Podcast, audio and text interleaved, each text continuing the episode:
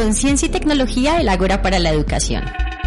Programa de la Facultad de Ciencia y Tecnología. Realizado por Carlos Rodríguez, Sebastián Martínez. Bajo la dirección de Diana Carolina Romero. Arte. Ambiente. Ciencia. Tecnología. Bienvenidos. Muy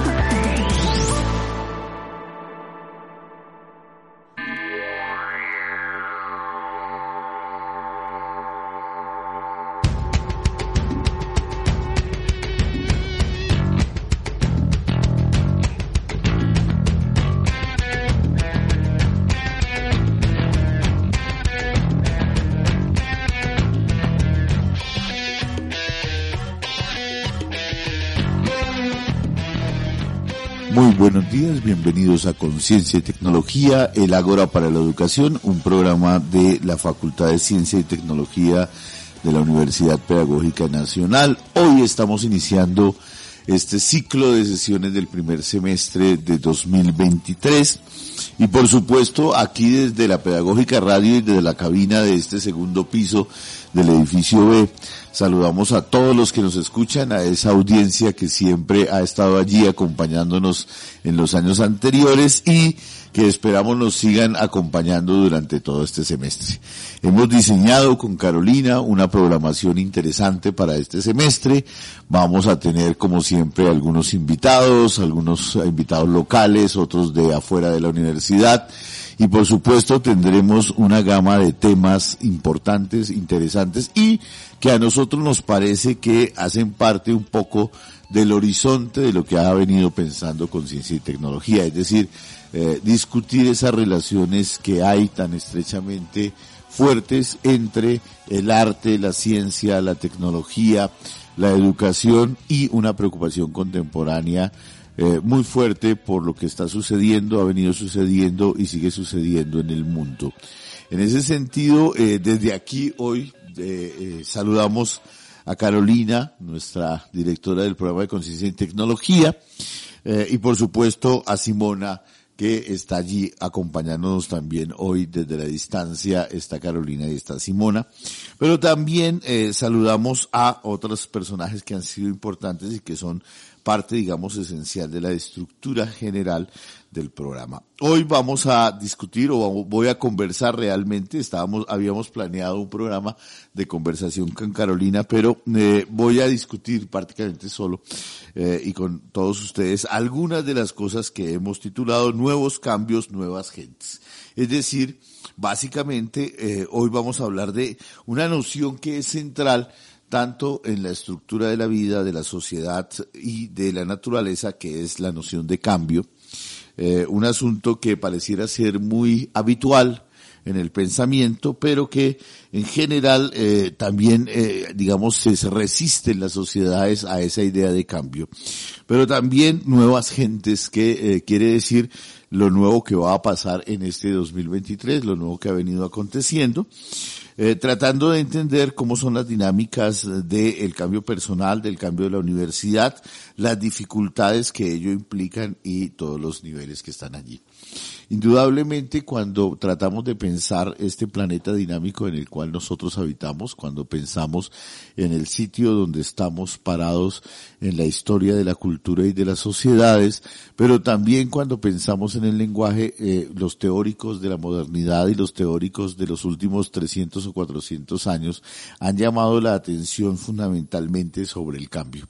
Es decir, entender que no solamente las sociedades cambian a distintos rangos de velocidad, y de manera diferencial, sino que también el mundo y el planeta en sí mismo cambia. Y por lo tanto, pensar hoy en, la noción de cambio implica eh, hacer una estructura de alto espectro para entender cómo la tecnología, la vida social, la naturaleza, la geología, eh, se modifica constantemente y eso genera nuevos panoramas y nuevas formas para tratar de aproximarnos a entender esas relaciones.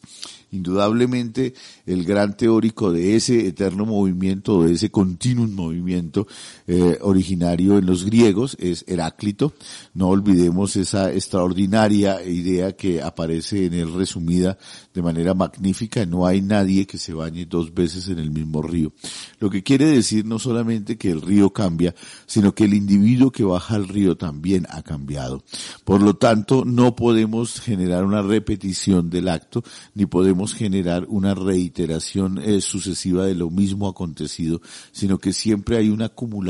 tanto de la vida que se va haciendo como de la experiencia de los sujetos. Y este asunto, por supuesto, a nivel de la, el desarrollo de la biología moderna, estaría directamente relacionado con la teoría absolutamente fantástica y maravillosa de Charles Darwin. Es decir, Charles Darwin lo que nos enseña y que nos cambia definitivamente el concepto de naturaleza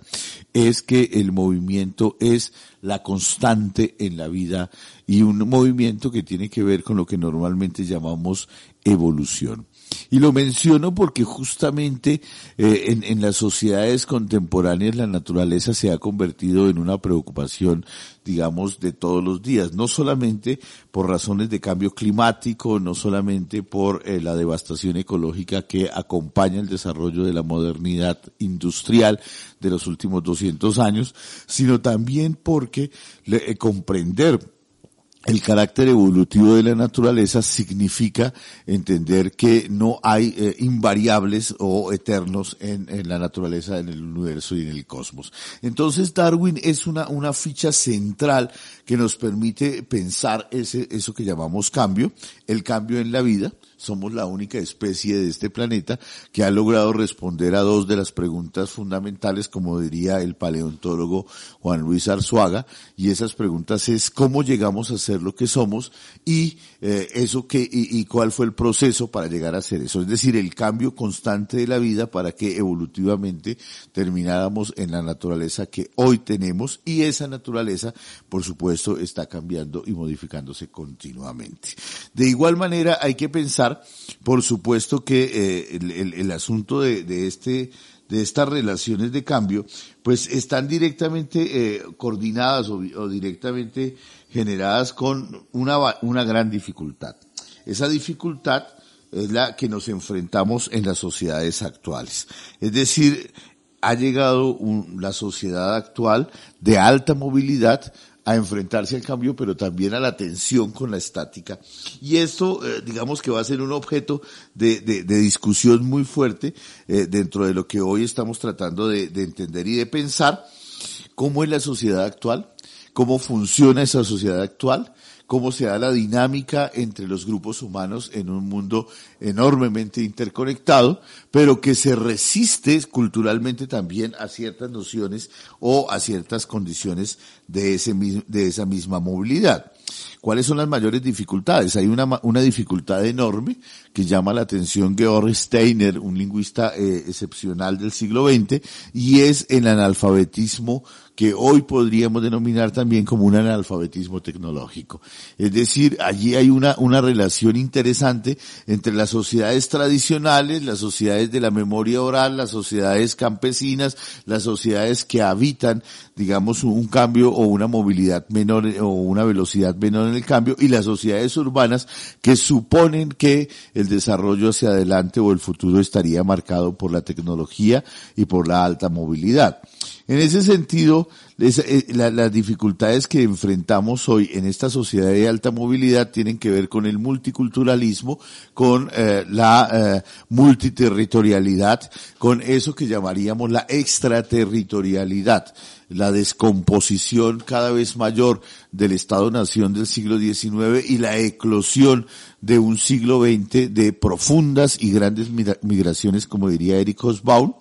pero también eso genera una, una condición importante que, que tendremos que pensar. ¿Quiénes son los más afectados y cómo las diferencias generacionales enfrentan ese cambio. ¿Cuáles son los más afectados en esa sociedad del cambio actual? Y por supuesto pensemos eso dentro del carácter no solamente universitario, sino del carácter general de la sociedad hoy. Las grandes migraciones, los grupos, eh, digamos, excluidos y en estos días en que estamos ya asistiendo justamente a la conmemoración del primer año de la guerra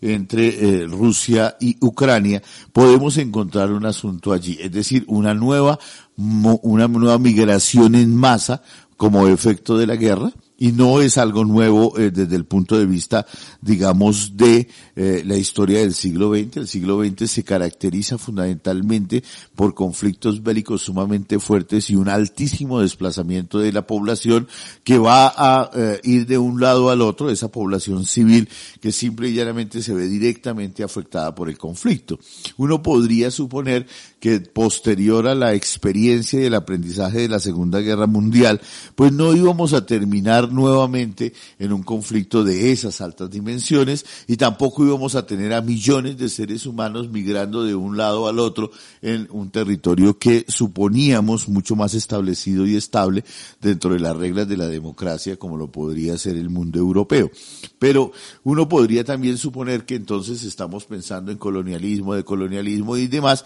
pero hay una cosa que en el fondo está discutiéndose que es muy importante. ¿Cuáles son los migrantes, digamos, aceptados por Europa frente a los migrantes no aceptados por Europa? ¿Cómo es posible que Europa en un determinado momento acepte a la gran masa poblacional de Ucrania que se está desplazando hacia el territorio interno de Europa, pero rechace eh, a, la, migración masiva de africanos o de asiáticos que están tratando de entrar al primer mundo,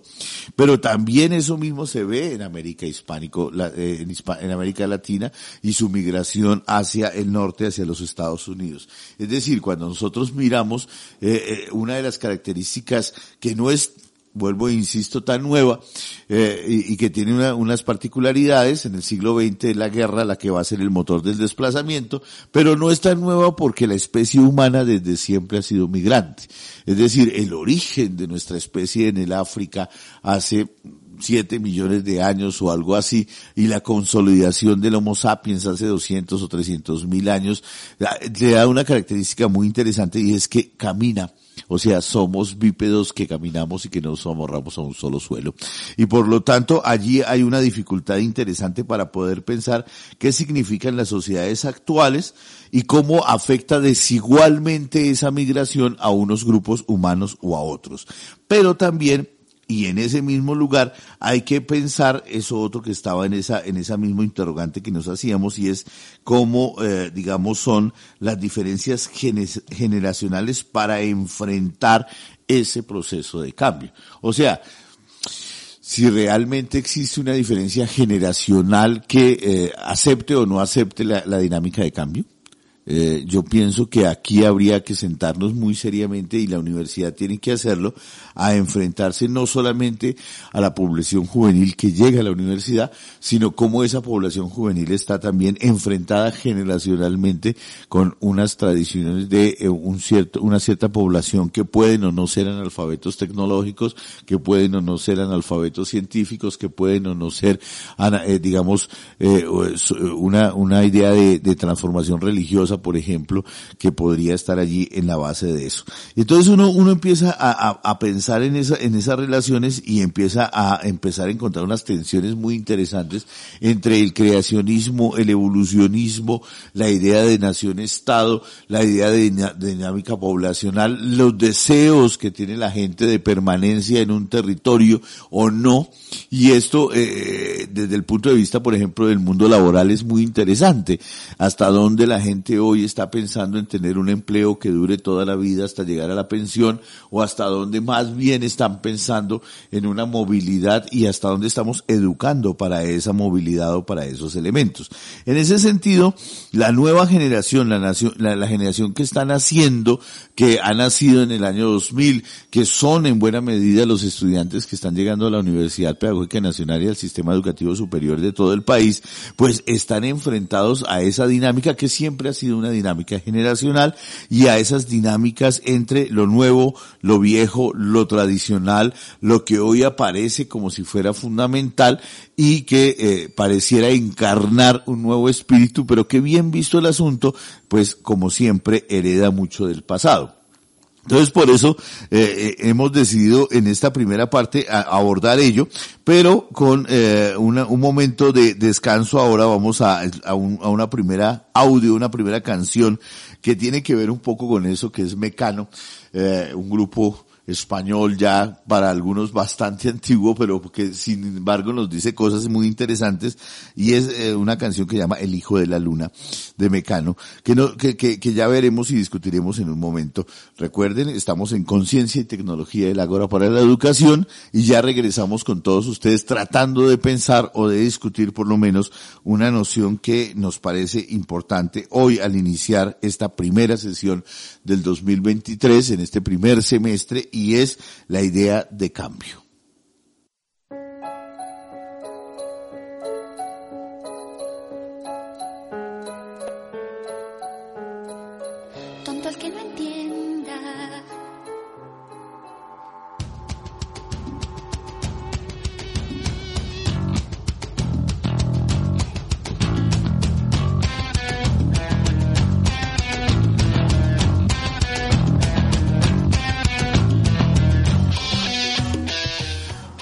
Bueno, retornamos a Conciencia y Tecnología del Ágora para la Educación. Como ustedes saben, un programa de la Facultad de Ciencia y Tecnología de la Universidad Pedagógica Nacional, que hoy estamos iniciando este 2023 y que hemos decidido llamar Nuevos Cambios, Nuevas Gentes. De alguna manera, eh, lo que intentamos y lo que estamos tratando de pensar de manera más o menos, eh, digamos, rigurosa, o si es que se puede decir así con cierto nivel de rigor, es la noción de cambio y la transformación de las sociedades contemporáneas. La preocupación surge indudablemente de entender que el desarrollo de la ciencia y la tecnología, el desarrollo mismo del mundo occidental a partir del surgimiento de la modernidad, de la expansión del mar océano, de la reforma luterana y por supuesto también del renacimiento, tiene un motor y un horizonte que es el cambio constante y la eh, movilidad dinámica de las sociedades. Si uno piensa en las sociedades antiguas, pues la estática es casi que el principio fundamental, mientras que en las sociedades actuales y en las sociedades del desarrollo de las ciencias y de la tecnología, cambiar parece una obligación. Sin embargo, cuando uno mira con cierto cuidado el desarrollo de la ciencia, se da cuenta que en la vida, que en el planeta, la modificación es constante. Es decir, que los cambios se dan o bien de manera más rápida o de bien de manera lenta. O sea, las, las montañas se erosionan muy lentamente y van generando nuevos suelos y nuevos acumulados o abruptamente se mueven los suelos y vuelven a generar un nuevo paisaje como lo que ha pasado en Siria y en Turquía hace poco. O sea, se modifica radicalmente y las sociedades también cambian. Y justamente eh, pensábamos en eso en la primera parte porque ahora queremos, eh, digamos, incorporar otro asunto y es cómo la universidad ha venido o se ha venido preparando o no para enfrentar el mundo dinámico contemporáneo. O sea, nosotros eh, como Universidad Pedagógica Nacional y en general la universidad se enfrenta constantemente a un cambio generacional. Eh, los, los profesores de la universidad recibimos semestre tras semestre jóvenes que vienen de eh, generaciones que van modificando y que van cambiando y que por lo tanto pareciera ser que las formas tradicionales de la enseñanza, de los contenidos, de las estructuras curriculares o de los horizontes de interés empiezan a ser modificados. Y pensábamos justamente con eh, Carolina cuando estábamos haciendo el guion para esta sesión de hoy, eh, pensábamos ello por una razón muy precisa y es que eh, en los últimos dos o tres semestres hemos venido teniendo eh, digamos, una especie de baja en los programas de inscripción de la Facultad de Ciencia y Tecnología. Obviamente no todos de manera exactamente igual, eh, pero sí ha habido una notoria disminución de los aspirantes para las áreas de las ciencias básicas dentro de la universidad y ha habido un crecimiento o una sostenibilidad de otras áreas y empiezan a surgir también otros elementos, eh, digamos, de otras áreas disciplinares que emergen como enorme novedad eh, no solamente, digamos, en la Universidad Pedagógica Nacional, sino en general en las universidades o en las formas de estudio de las sociedades contemporáneas. Eso nos llama la profundamente la atención porque nos está eh, interrogando sobre la pertinencia y, como diría Rafael Gutiérrez Girardot, el sentido que tiene la universidad para qué tipo de sociedad. Uno no puede imaginar que el solo hecho de que la universidad exista ya de por sí le da una importancia. Por supuesto que las universidades han cumplido un papel esencial en el desarrollo del pensamiento y en la configuración del pensamiento en los últimos cuatro, cinco, seis siglos. Sin embargo, no puede uno imaginar que esa condición de la tradición que se ha venido acumulando dentro de la universidad ya de por sí responda por su propia dinámica a los deseos y a la naturaleza de la sociedad que ha cambiado. El siglo XX ha modificado a la sociedad y por lo tanto también ha modificado a las generaciones que están llegando a la universidad. Y Colombia es un ejemplo clarísimo de ello. Los últimos 40 años de la historia de Colombia son, eh, son una, digamos, una, una muestra de la dinámica de la emergencia de una nueva sociedad,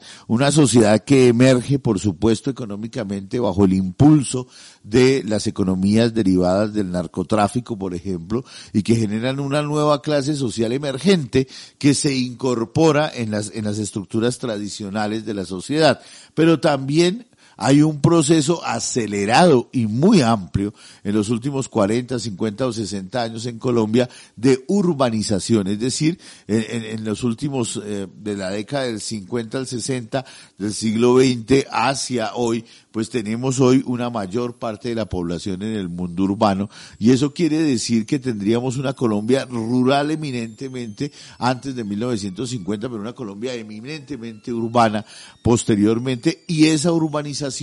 pues ha venido transformando el paisaje productivo, el paisaje social y las modificaciones sociales. Pero, pero no solamente se trata de esos dos efectos que yo acabo de decir, que son un poco la dinámica de la guerra y el desplazamiento para la configuración de un nuevo paisaje social en Colombia, eh, sino, ni tampoco solamente la emergencia de una economía del narcotráfico que va a generar unas nuevas clases sociales emergentes. No solamente se trata de ello, sino que el siglo XX, como diría Eric Hobsbawm en ese maravilloso libro, siempre recomendamos en Conciencia y Tecnología algunos libros, y eh, la historia del siglo XX de Eric Hobsbawm es un libro muy ilustrador, ilustra mucho sobre los procesos, y Eric Hobsbawm dice que eh, una de las revoluciones, tal vez la revolución más importante de todo el siglo XX, es la, eh, el feminismo. Es decir, eso ha cambiado definitivamente la panorámica social. En, en, ese sentido, hay que pensar cómo la universidad hoy se incrusta en una sociedad en, unas, en, una, en, unos grupos humanos que tienen como presentes unos derechos claros, el feminismo nos muestra eso, la, la lucha del LGBTI nos muestra eso, la lucha de las comunidades nos muestra eso, la lucha de los grupos aborígenes por la tierra y por su reconocimiento nos muestra eso, o sea, un poco lo que estaba en el corazón mismo de la Constitución de 1991 en Colombia muestra esas nuevas dinámicas de la sociedad colombiana y esas profundas transformaciones y cómo la universidad se enfrenta a eso. Recuerdo que el, eh, el, el ministro de Educación del país apenas ayer o antier anunciaba que va a haber una reforma de la ley 30, que es una, que es una ley de, ya tiene 30 o 40 años, es decir, que pareciera ser que esa dinámica de la universidad, esa dinámica de la sociedad nos enfrenta a un problema y es cambiar. Y entonces con ese contexto vamos a ir a una pausa institucional de la Universidad Pedagógica Nacional, pero para que vayamos pensando del cambio de lo macro a lo micro en nuestro contexto. Ya volvemos a Conciencia y Tecnología, el Ágora para la Educación.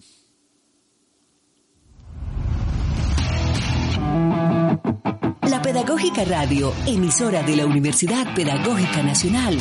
Seis años al aire con las voces y los sonidos que enseñan.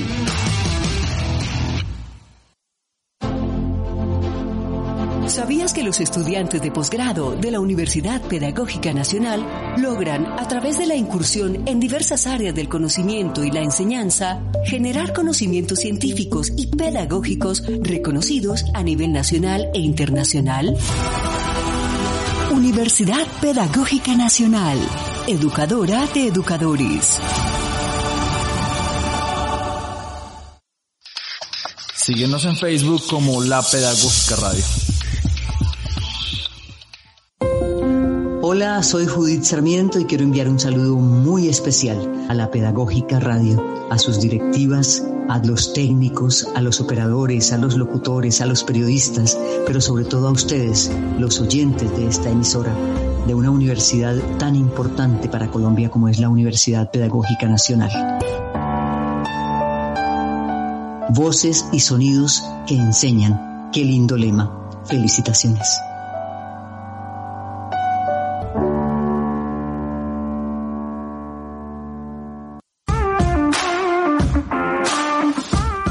Universidad Pedagógica Nacional, una educación para el cambio, la cultura y la ciencia en beneficio de la nación y las nuevas generaciones.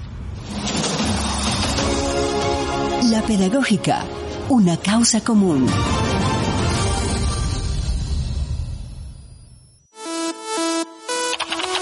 Síguenos en nuestras redes sociales, Facebook, Instagram y Twitter como arroba pedagógica radio y mantente conectado con toda nuestra programación. Pedagógica Radio, voces y sonidos que enseñan.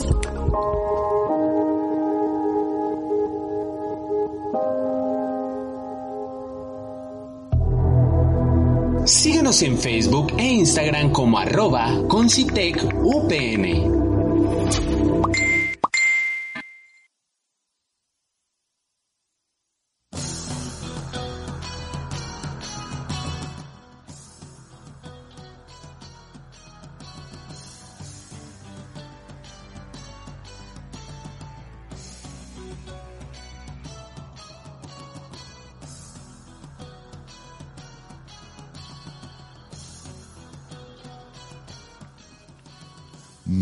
regresamos a Conciencia y Tecnología. Hoy estamos hablando sobre nuevos cambios, nuevas gentes.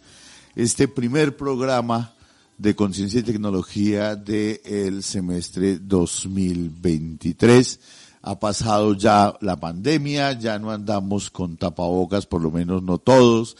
Ya volvemos a retornar a eso que llamamos la normalidad eh, y sin embargo, hoy estamos pensando un poco en la idea de lo que aparece como nuevo en las sociedades y hace un momento discutíamos o conversábamos a propósito de eh, cómo la universidad se ha venido preparando para enfrentar este, estos profundos cambios en la sociedad. Cómo las, la, la, la, educación en sí misma, y yo recordaba en la, al final de la última parte, donde conversábamos que el ministro de Educación actual, eh, pues simplemente ha anunciado ayer o antier que se viene una reforma educativa muy importante. Él la ha mencionado básicamente en cuatro grandes áreas de transformación. Eso quiere decir una, una reforma en la educación superior con la transformación, modificación o reemplazo de la ley 30, eh, que es la que nos rige a las universidades, pero también ha dicho que va a haber una modificación en la eh, secundaria eh, y que se va a, eh, en, en, un tercer nivel que hay que pensar muy seriamente el asunto de la alimentación, eh, digamos, en el sistema educativo, eh, la gratuidad, etcétera, pero también ha mencionado hacia el final eh, de, digamos, de, esa, de esas cuatro estrategias a nivel educativo, la posibilidad de la continuidad de procesos a largo aliento y, por supuesto, eh, de la organización de nuevos espacios académicos. En ese sentido, eh, la pregunta eh, sigue siendo vigente y es, es decir, ¿qué tipo de universidad debemos construir para una sociedad dinámica, para una sociedad del cambio, para unas generaciones que hoy requieren unos nuevos elementos, pero también que, que, cuál es la herencia o la, o la, tradición que debemos dejar en esas, en esas circunstancias. Cuando yo escuchaba al ministro en su intervención, pensaba en eh, un ensayo bellísimo que se, eh, de Georg Steiner eh, que se llama Cuestiones Educativas, donde Georg Steiner decía indudablemente la, el saber matemático va a seguir siendo parte estructural de las sociedades eh, dinámicas del siglo XXI. Es decir, eh, no podemos escapar, no podemos huir, y, y, además no es deseable ni siquiera huir de la matemática, pero no se trata de la matemática tradicional. O sea, cuando hablamos de un saber matemático, es un saber que permita comprender las dinámicas de las sociedades complejas y del mundo complejo de la actualidad teorías de conjuntos, teorías de la complejidad, etcétera, que harían parte de un aprendizaje matemático que no se reduce única y exclusivamente a las viejas formas tradicionales de solucionar problemas. Pero también eh, hay otro elemento que él mencionaba, que Georg Steiner mencionaba allí, y es la necesidad de un saber informático, o sea, un conocimiento eh, a profundidad de la informática, no como programadores. No se espera que toda la sociedad, por supuesto, se vuelva programadores, pero que toda la sociedad sí entienda la naturaleza de la tecnología de la informática, porque esto que nos ha venido acompañando en los últimos años, en las últimas décadas, eh, que inclusive hemos eh, llamado, Michel Serres llamaba a eso la generación pulgarcita, es decir, del uso del pulgar para el chateo constantemente, o que empezamos a encontrar en una sociedad que tiene cercanías y distanciamientos a través de un interfaz eh, tecnológico y de una interfaz, eh, digamos, de monitoreo constante de la vida puesta y expuesta eh, a través de los ordenadores, esa, esa liberación que significó la emergencia del desnudo a través de las redes sociales y demás, pero que también se convierten en una dinámica del mercado, pues hace que la sociedad actual y la sociedad juvenil que está emergiendo hoy al mundo, pues requiera constantemente de una alfabetización de orden tecnológico y de orden informático. Ya no podemos volver al ratón 1, ratón 2, que era un poco, digamos, lo que en mi generación, y, yo debo decir que ya bordeando los 50 años, pues simple y llanamente tenemos un salto generacional allí en el comportamiento, pero también hay que reconocer que somos una sociedad eh, global y en ese sentido una sociedad que eh, se enfrenta constantemente a la diferencia étnica, a la diferencia musical, a la diferencia cultural. O sea que nuestros estudiantes no llegan escuchando bambucos ni solamente vallenatos, sino que tienen voces eh, sí para utilizar un poco la, la, frase eslogan de la, de, la, de la radio de la Universidad Pedagógica, voces y sonidos que enseñan de muchos lugares, provienen de muchos lugares. O sea, es perfectamente posible que un individuo lleve en su estructura portátil musical los cantos gregorianos y que después de un canto gregoriano venga Freddie Mercury, venga Queen o, o venga cualquier otro sonido desde lo profundo del África o desde los lugares, digamos, más eh, contemporáneos eh, en la música electrónica o en la música digital. Y eso hace, por supuesto, que tengamos que pensar otra vez cómo es la sociedad que llega a la universidad y cómo la universidad va a responder a los retos, deseos, gustos, estructuras que esa sociedad que está llegando, eh, digamos, eh, trae. ¿Cuál es nuestra respuesta en la universidad? Y por lo tanto, allí hay un asunto que, que vale la pena eh, entender y es esa educación como conservación de la tradición, pero también como apertura hacia las nuevas necesidades dentro del mundo general y dentro de una característica muy particular. Ya no estamos educando para que la gente se quede con la idea de la, de la nación-estado típica del siglo XIX e inclusive que se ahondó en el siglo XX y que llevó a los conflictos bélicos eh, grandes del siglo XX, sino que hoy estamos de alguna manera entrando a una sociedad que es extraterritorial. El joven actual, el estudiante actual universitario, entra a la Universidad Pedagógica Nacional, pero sabe que tiene la posibilidad de ir a hacer sus posgrados o hacer su movilidad académica en otros continentes culturales. Y en ese sentido, hay que pensar en qué horizonte se abre para ese futuro en que todos se han de construir, que todos lo tenemos que construir. O sea, cuál es ese, e, esa estrategia dinámica que la universidad eh, está proponiendo o ha de, proponer, cuáles son las estructuras de planeación dentro de la sociedad, en una sociedad de la tecnología, de la ciencia, de la genética, eh, una, sociedad que tiene profundos problemas a nivel de desequilibrio ecológico, eh, pero que eh, requeremos digamos, preparar a los estudiantes y a nuestros mismos, a nuestra misma sociedad para enfrentarse a eso. Y en ese sentido, por supuesto, habría que pensar en cómo se abre ese horizonte, cómo es el horizonte de apertura que nos va a generar ese, e, e, esas relaciones y cómo ese horizonte de apertura en la genética, por ejemplo, implica nuevos interrogantes. ¿Qué significa? Y eso lo decía, eh, por supuesto, eh, Arzuaga, ese paleontólogo y la gente que trabaja en Atapuerca hace algún tiempo en investigación de evolución humana y demás con alta tecnología porque Atapuerca no es un sitio, uno siempre piensa que la paleontología se hace solamente con los palustres y excavando, pero para eso se requiere un nivel de tecnología gigantesco que hoy se viene discutiendo eh, y que se viene reconstruyendo. No gratuitamente han reconstruido el, oído interno de los eh, que vivieron en la, en la cima de los huesos hace 500 mil años y podemos saber la banda de escucha de esos grupos humanos, de esos grupos prehumanos o esos eh, homínidos que eh, digamos son nuestros inmediatos antecesores. O sea, la tecnología está allí presente. Y Arzuaga de, en, ese, en ese proceso decía una cosa que a mí me ha llamado profundamente la atención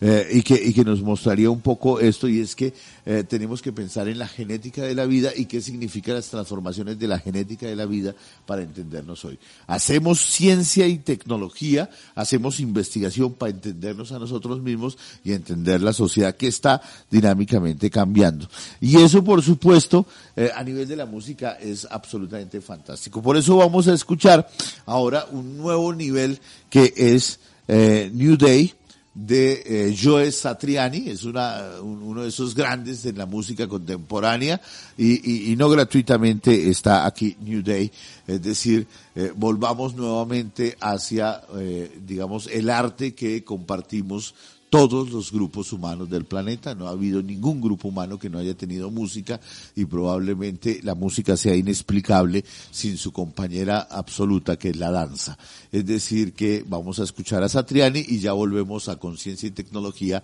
el Ágora para la Educación.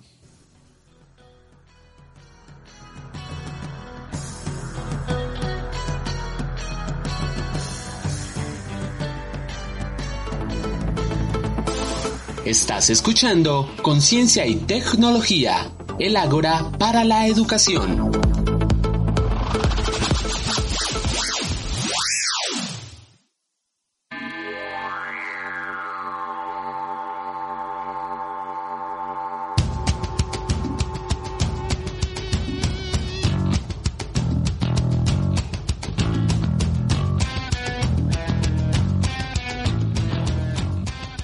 Volvemos a Conciencia y Tecnología del Ágora para la Educación, el programa de la Facultad de Ciencia y Tecnología de la Universidad Pedagógica Nacional, hoy preguntándonos fundamentalmente por los cambios, pero en un, hace un momento discutíamos o conversábamos a propósito de qué sociedad, qué universidad y en qué contexto se dan los procesos educativos. Y eso tiene que ver fundamentalmente, eh, y lo decíamos hace un momento, con que las sociedades cambian y cambian a distintas velocidades y que la sociedad colombiana en sí misma ha cambiado profundamente en los últimos 40 o 50 años. Por supuesto que se quedan elementos atávicos muy fuertes de eh, la herencia hispano-lusitana, eh, no solamente por la estructura del idioma castellano que hablábamos, sino también por eh, hábitos religiosos, costumbres, formas de pensamiento, etcétera, que aún subsisten dentro de esa sociedad del cambio, pero en términos generales lo que hemos visto es una sociedad de altas modificaciones, con migraciones internas muy fuertes en, los, en, en ese periodo de la guerra, pero también con migraciones externas que han modificado que han cambiado, digamos, el panorama y el paisaje social en el cual nosotros habitamos como sociedad. Y la Universidad Pedagógica Nacional no puede estar exenta a ese cambio porque no podemos imaginar que hay una sociedad o una universidad que no tiene que estar constantemente fluctuando con la dinámica de la población que está llegando.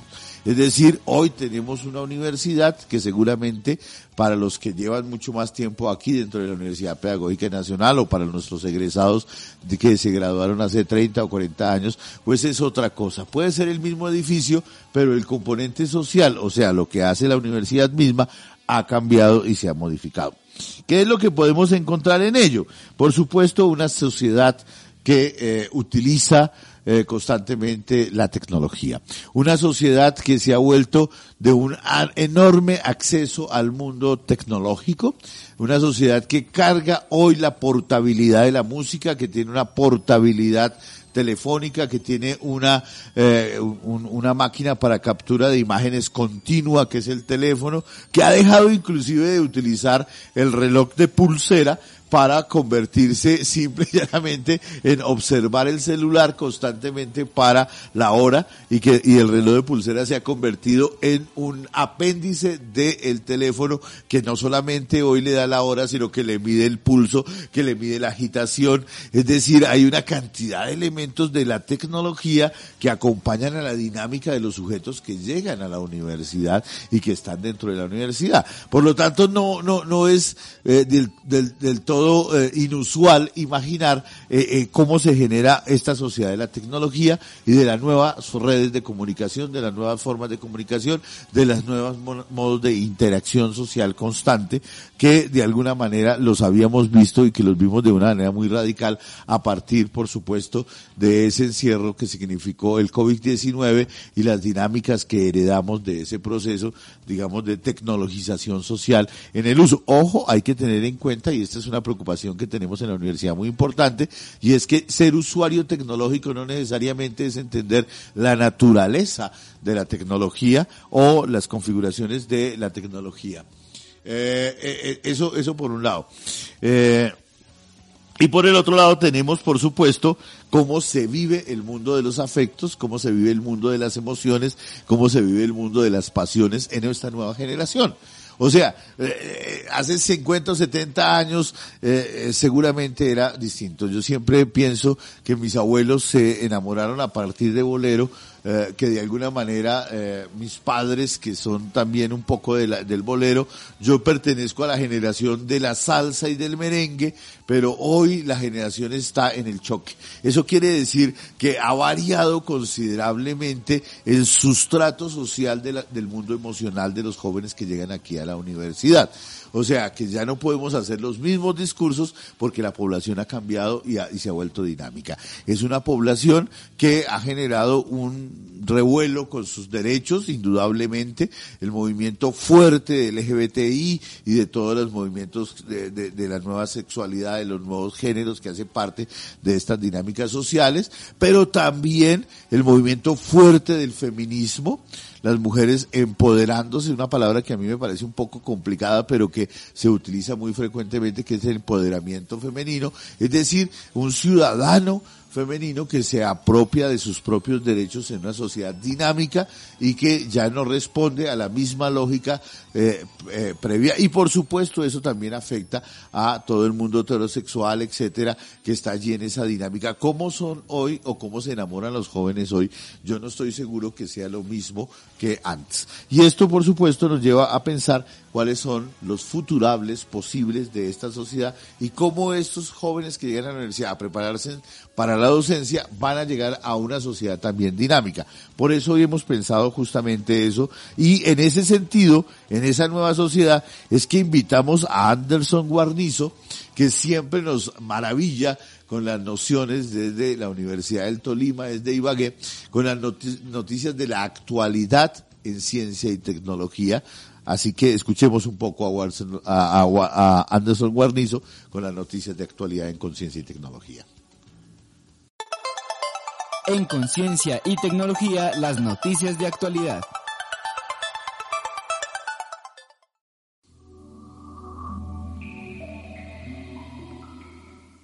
Hola, hola, bienvenidos a esta cápsula informativa de chocolatosa actualidad en ciencia y tecnología. Vamos al grano. A darle átomos. Hoy te hablo de un producto ancestral y por ancestral me refiero al cacao y por cacao me refiero al chocolate y por chocolate me refiero al chocolate. Reconstruir el origen de cualquier producto de consumo tradicional se trata de conocer dónde y cómo llegó a ser cultivado. Cuando se investiga su historia, puede haber muy poca evidencia en otras ocasiones, aunque abundante, la información ofrecida para un mismo evento es contradictoria. La domesticación del cacao para obtener chocolate es uno de estos casos, en donde la información encontrada es confusa. Es una planta originaria de la cuenca del Amazonas con presencia en los bosques húmedos tropicales, crece en clima cálido y lluvias constantes, desde la Amazonía occidental hasta el sur de México. Hasta hoy se ha sostenido que el punto de origen de la domesticación del cacao se dio en Mesoamérica, en el territorio que conocemos como América Central desde hace unos 2000 años antes de Cristo, y se considera a la cultura olmeca como pionera en descubrir el sabor del cacao y su transformación en bebidas. Este conocimiento pasaría más tarde a la cultura maya, logrando extenderse paulatinamente por todo el mundo hasta la actualidad. En la época precolombina se utilizaba como moneda de cambio, medicina, alimento, en ceremonias o actos religiosos. Y en vez de puro chocolate, como el que comemos hoy, se mezclaba con tabaco picado y no lo comían, lo fumaban. Pero sí es cierto que se consumía como una exquisita bebida de mucho valor energético y nutrimental y se consideraba un sinónimo de estatus social y estaba restringido a las clases sociales altas. En el Popol Vuh, un libro que narra la mitología y las leyendas de la cultura maya, se veneraba como bebida de los dioses. De hecho, su nombre científico es Teobroma cacao, nombrado así por el botánico Carl von Linneo. Teobroma en griego significa alimento de los dioses y cacao por la palabra maya cacao, ka que significa rojo y kau fuerza y fuego. También se han encontrado vestigios arqueológicos que demuestran la importancia y simbolismo del cacao de forma tal que se ha aceptado como un acervo cultural mexicano. Sin embargo, con una investigación actual, esta visión será cambiada. Un grupo de expertos bajo la coordinación del antropólogo ecuatoriano Francisco Valdés han hallado en Santa Ana, la Florida, en la Alta Amazonía, al sureste del Ecuador, los rastros de una cultura denominada Mayo Chinchipe. ¿Lo dije bien? Mayo Chinchipe.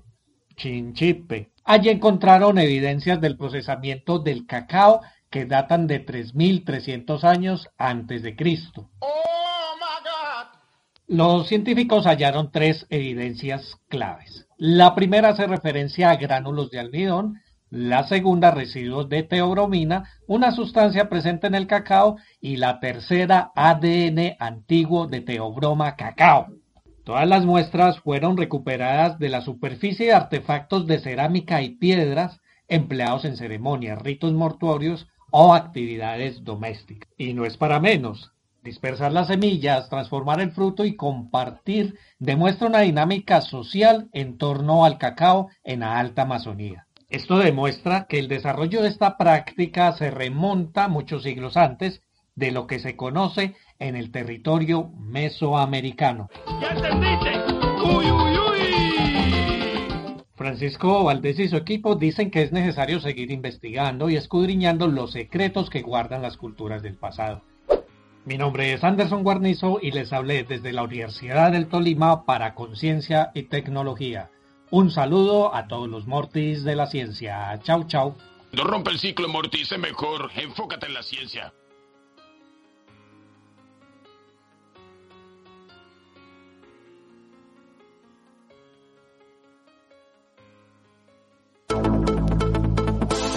Estás escuchando Conciencia y Tecnología el Ágora para la Educación.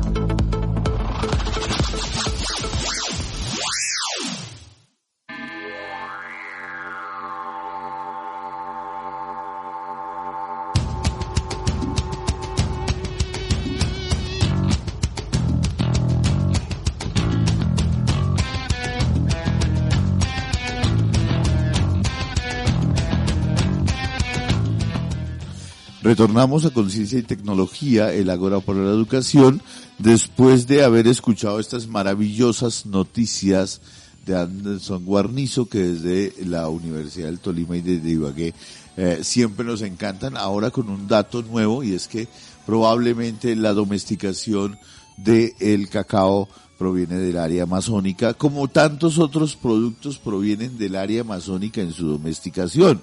Hay que recordar, por supuesto, que la Amazonía, eh, ese territorio tan extraordinariamente extenso y complejo de una biodiversidad tan gigantesca, ha venido siendo ocupado desde muy temprano. Los datos arqueológicos nos dicen que hace más o menos 10.000 años tenemos una, ocupación humana en el área amazónica y eh, no es poco recordar también que en el caso de la Amazonía colombiana, particularmente en la zona del Guaviare, tenemos algunos de los murales de arte rupestre más impresionantes en el mundo, o sea, la zona de la Lindosa. También vamos a hacer un programa aquí en Conciencia y Tecnología de algunos de los avances de las investigaciones en la zona de la Lindosa, etcétera, que también hace parte de la historia del arte, de la cultura y de eh, el marco territorial de este digamos, pedazo de tierra en el que estamos nosotros metidos como colombianos y que es tan importante, pero que nos recuerda una cosa adicional en el programa que estamos discutiendo hoy y es que eh, el crecimiento social, hemos llegado en noviembre pasado a ser 8 mil millones de personas en el planeta, ha significado también un desequilibrio ecológico y unos problemas muy serios que tenemos hoy en la conservación medioambiental. Pero no nos, se nos ha agotado el tiempo, como siempre tenemos eh, muchas cosas otras en el tintero que seguiremos discutiendo en las próximas sesiones, en los próximos programas de conciencia y tecnología. No nos queda más que despedirnos de los que hacen posible este programa, es decir, saludar a todos aquellos que nos escuchan y hoy Conciencia y Tecnología le da la bienvenida a Mario Enríquez, que es nuestro control máster en este semestre, eh, y por supuesto a Laura Chávez en comunicaciones, a Yolanda Barrantes en la producción sonora y a Carolina Alfonso, que es la dirección general de la Pedagógica Radio. Eh, por favor, síganos escuchando tanto y síganos, eh, y síganos en Twitter y demás. con todo gusto, chao, chao. Hasta luego, Conciencia y Tecnología, el Ágora para la Educación. Síguenos en Facebook e Instagram como arroba Concitec